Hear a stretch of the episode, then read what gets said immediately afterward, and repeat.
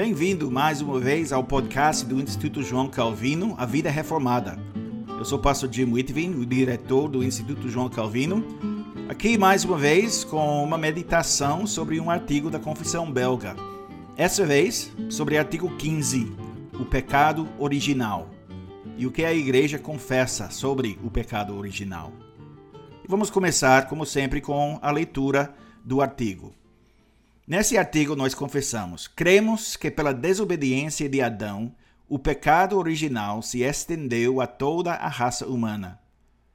Esse pecado é a corrupção de toda a natureza humana e um mal hereditário que contamina até mesmo as criancinhas no ventre de suas mães.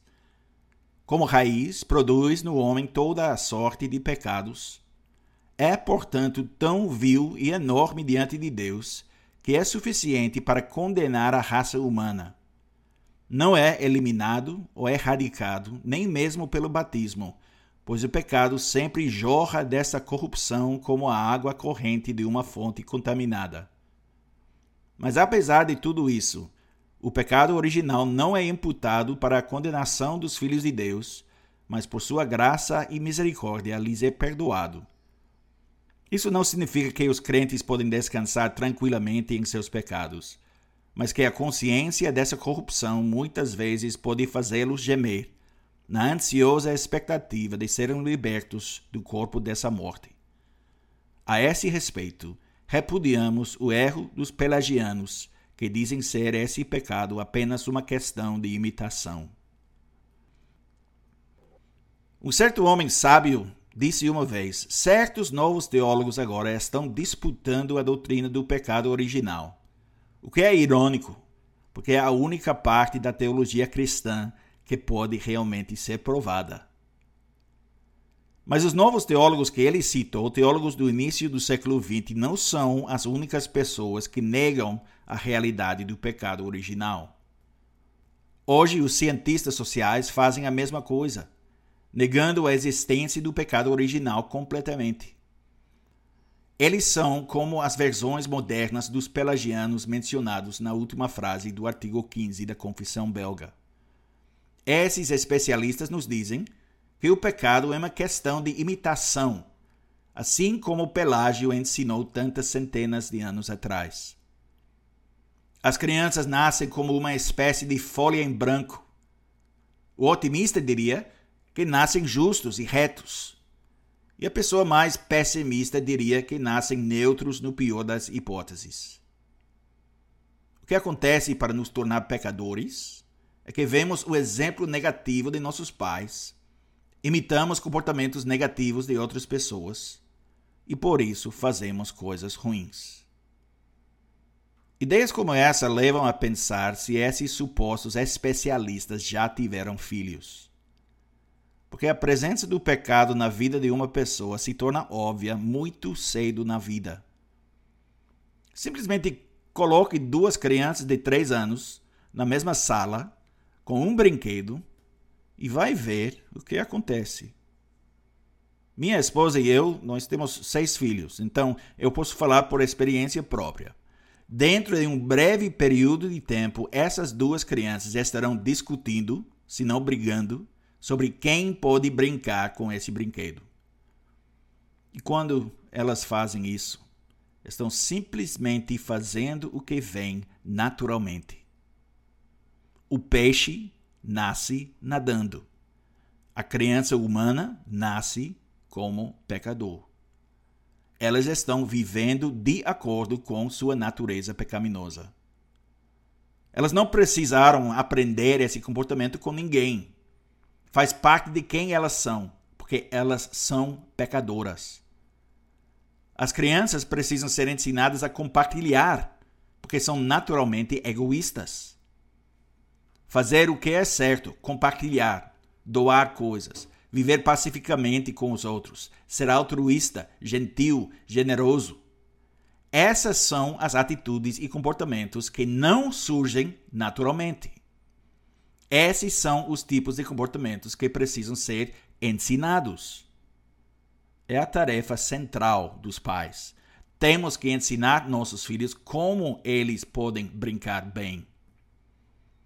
mas nunca precisamos ensinar nossos filhos a lutar, argumentar, se rebelar, porque eles já fazem isso sozinhos, por vontade própria. Foi sobre isso que Davi falou no Salmo 51, versículo 5, quando disse: Eu nasci na iniquidade e em pecado me concebeu minha mãe.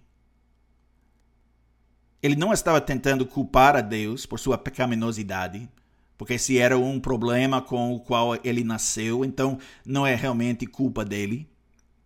Não.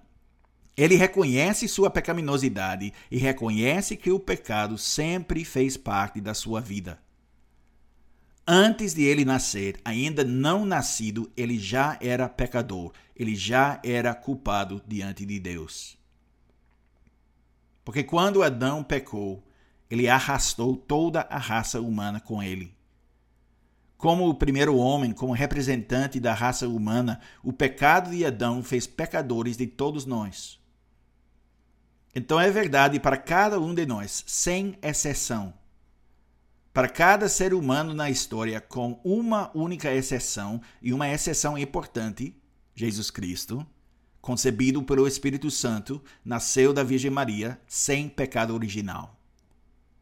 Mas para o resto, para todos nós, precisamos dessa justiça, a justiça que só pode vir do homem perfeito, não manchado por pecado. Jesus Cristo, o Salvador. O pecado original é um mal hereditário que mancha a todos nós por causa da queda no pecado dos nossos primeiros pais. Mas, como eu disse, o pecado original não é uma desculpa para nós e também não é causa de desespero absoluto. Deve nos levar a desesperar, sim, num certo sentido, porque deve nos levar a reconhecer que não podemos fazer nada em nós mesmos para melhorar nossa situação. Sabendo que, como confessamos nesse artigo, o pecado sempre jorra desta corrupção como água corrente de uma fonte contaminada, reconheceremos que não há nada que nós podemos fazer para nos salvar. Nascemos com dívidas a Deus e dia após dia, desde o início da nossa vida, só acrescentamos mais e mais a essa dívida. Não podemos pagar o preço, é impossível, porque a fonte contaminada só pode produzir água suja.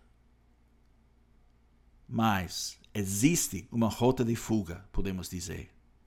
E é isso que Davi reconheceu depois da sua confissão do pecado original. O conhecimento da realidade da natureza humana levou Davi a buscar a salvação somente em Deus. Ele sabia que precisava de purificação. E por isso ele orou: Purifica-me com isopo e ficarei limpo. Lava-me e ficarei mais alvo do que a neve. Faze-me ouvir júbilo e alegria, para que exultem os ossos que esmagaste. Somente em Cristo nossos pecados podem ser perdoados.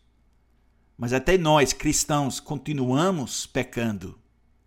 A batalha contra essa natureza pecaminosa não vai terminar até o dia da nossa morte. Mas até a presença desse pecado em nossa vida tem uma função na vida do cristão. Porque quando crescemos em santidade, crescemos em entendimento dessa corrupção e a presença da corrupção nos leva a chorar e gemer. É uma luta, uma luta diária essa vida cristã. Mas a luta em si nos lembra do futuro glorioso que esperamos, a libertação do corpo dessa morte. Porque em Cristo, a liberdade que começa nessa vida será completa na vida por vir. Liberdade do pecado, liberdade dessa corrupção, desses desejos que não queremos, desses vícios que nos atrapalhamos, desses pecados que causam tantas dores, tanto sofrimento. Nossa esperança não é encontrada nessa vida, e a permanência do pecado em nossa vida nos lembra disso. Mas temos esperança, a expectativa da libertação em Cristo Jesus.